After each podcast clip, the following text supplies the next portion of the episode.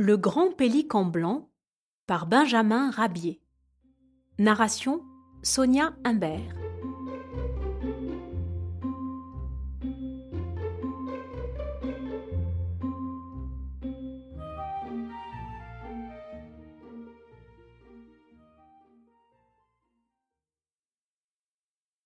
On l'appelait Honoré. Et comme il le méritait, ce nom prédestiné, ce brave pélican digne de tous les honneurs. Sa progéniture ne manquait de rien. Aliments, fruits, jouets, que sais-je encore.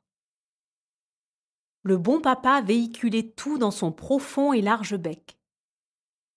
Tous les matins, il partait à tire-d'aile vers les coins de son domaine, susceptible de l'approvisionner. C'est ce qu'il appelait aller faire son marché. Il était dévoué et secourable pour tous. Ne donnait-il pas l'hospitalité aux pondeuses du pays? Mais aussi, quelle était sa récompense le jour où la jolie ribambelle de Poussin brisait ses coquilles? Merci s'écriait tout émue la maman reconnaissante. Grâce à vous, Honoré, mes petits ont vu le jour dans les meilleures conditions. Très heureux de vous avoir rendu service, répondait le bon pélican. Et n'oubliez pas de venir me retrouver à votre prochaine couvée. C'est entendu, bon pélican. Il arrivait souvent que des lapins de Garenne, poursuivis par des chasseurs, trouvaient en cet excellent honoré un abri très sûr. Il les dérobait à la vue de leurs poursuivants en les aidant à traverser étangs, lacs ou rivières après avoir rempli d'eau fraîche la poche que la nature a placée sous son bec, il offrait gratuitement aux petits enfants lapins un bain hygiénique et réparateur. Il arriva que dans le pays, la poste par avion eut à subir un arrêt plus ou moins prolongé. Honoré se dévoie pour transporter à travers les airs le courrier, habituellement confié aux aviateurs. Malheureusement, une fois, à mille mètres d'altitude, il fut pris d'un formidable éternuement qui lui fit lâcher prise. Tout le chargement tomba dans le vide. L'événement n'eut pas de suite fâcheuse, bien au contraire. Un gigot tombé du bec d'Honoré arriva directement par la cheminée dans une marmite à pot-au-feu au moment précis où l'homme disait à sa malheureuse compagne Quel lamentable repas nous allons encore faire ce soir. Ah, comme j'aurais aimé manger un bon gigot de mouton. Parmi les autres colis, un sac de sucre tomba juste aux pattes d'un chien de garde qui avait quelques ennemis jaloux de lui à dater du jour mémorable où il put disposer de quelques kilos de sucre, il n'eut plus que des amis. C'est ainsi que beaucoup d'hommes s'attirent la sympathie et l'amitié de leurs semblables. Un habitant du pays était-il malade? Vite Honoré transportait dans son bec tisane et citronnade. Mais combien d'ennuis accompagnaient ces actes de bonté? Un jour qu'il abritait contre l'ardeur des rayons du soleil, un pauvre petit Ouistiti malade, un canard s'avisa de tirer la queue du singe. Sous la douleur, le petit malade se livra à des gambades qui eurent pour résultat de mettre à mal la poche bienfaitrice. Le voici aujourd'hui choisi comme arbitre par deux hérissons que divise un malentendu aigu. Leur dispute fut interrompue par l'arrêt spontané que rendit Honoré.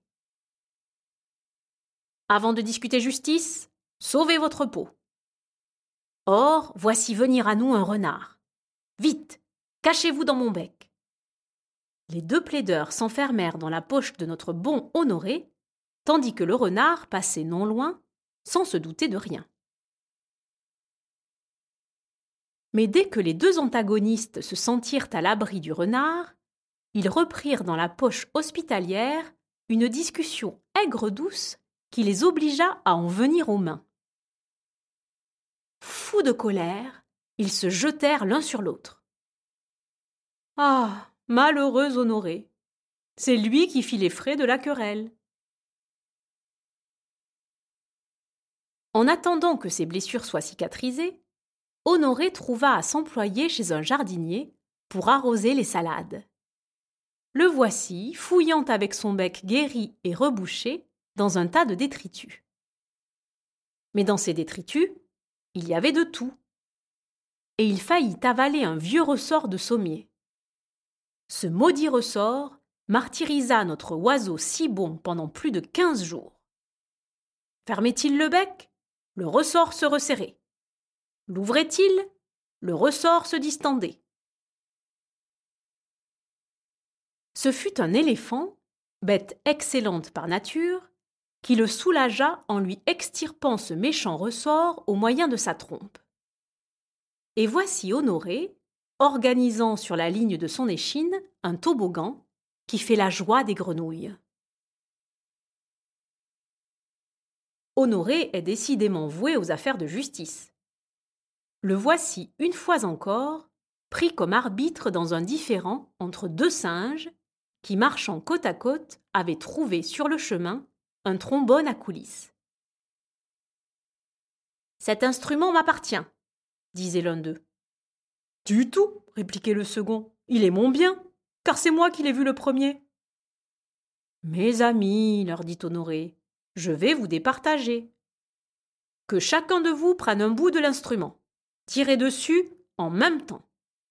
Et l'instrument appartiendra à celui qui, par sa force, aura arraché le trombone à l'autre. Chacun des singes tira tant qu'il put. Et vous devinez sans peine ce qui arriva. Le trombone à coulisses, instrument composé de deux parties, se sépara en deux. Chacun des deux antagonistes en eut un morceau.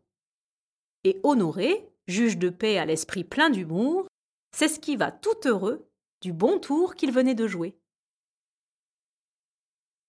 Le grand pélican blanc conduit sa petite famille au bord de l'étang pour manger une friture. La joie règne parmi eux. Avec l'aide d'un de ses congénères, il a tendu une corde au-dessus d'une rivière, et sur cette corde, il fait danser un singe. Il eut l'idée d'aller rendre visite à Tom, le chien de garde de la sucrerie. Il le trouva souffrant. Mon brave Honoré, lui dit le bon chien. L'appétit me manque, et si tu veux manger la pâtée que mon maître vient de m'apporter, ne te gêne pas. Ton offre arrive à pic, répondit Honoré, car je n'ai justement pas déjeuné ce matin. Mais c'était une soupe au fromage, et le pauvre Honoré mit une journée entière et une nuit à se débarrasser de son encombrante pâtée. Pour amuser ses voisins, les petits singes, Honoré a rempli son bec d'eau de savon. Les Ouistiti, avec leurs chalumeaux de paille, gonflent de jolies bulles de savon. Honoré aime son prochain, et c'est surtout pour sa volonté d'être bon qu'il mérite d'être appelé le grand pélican blanc.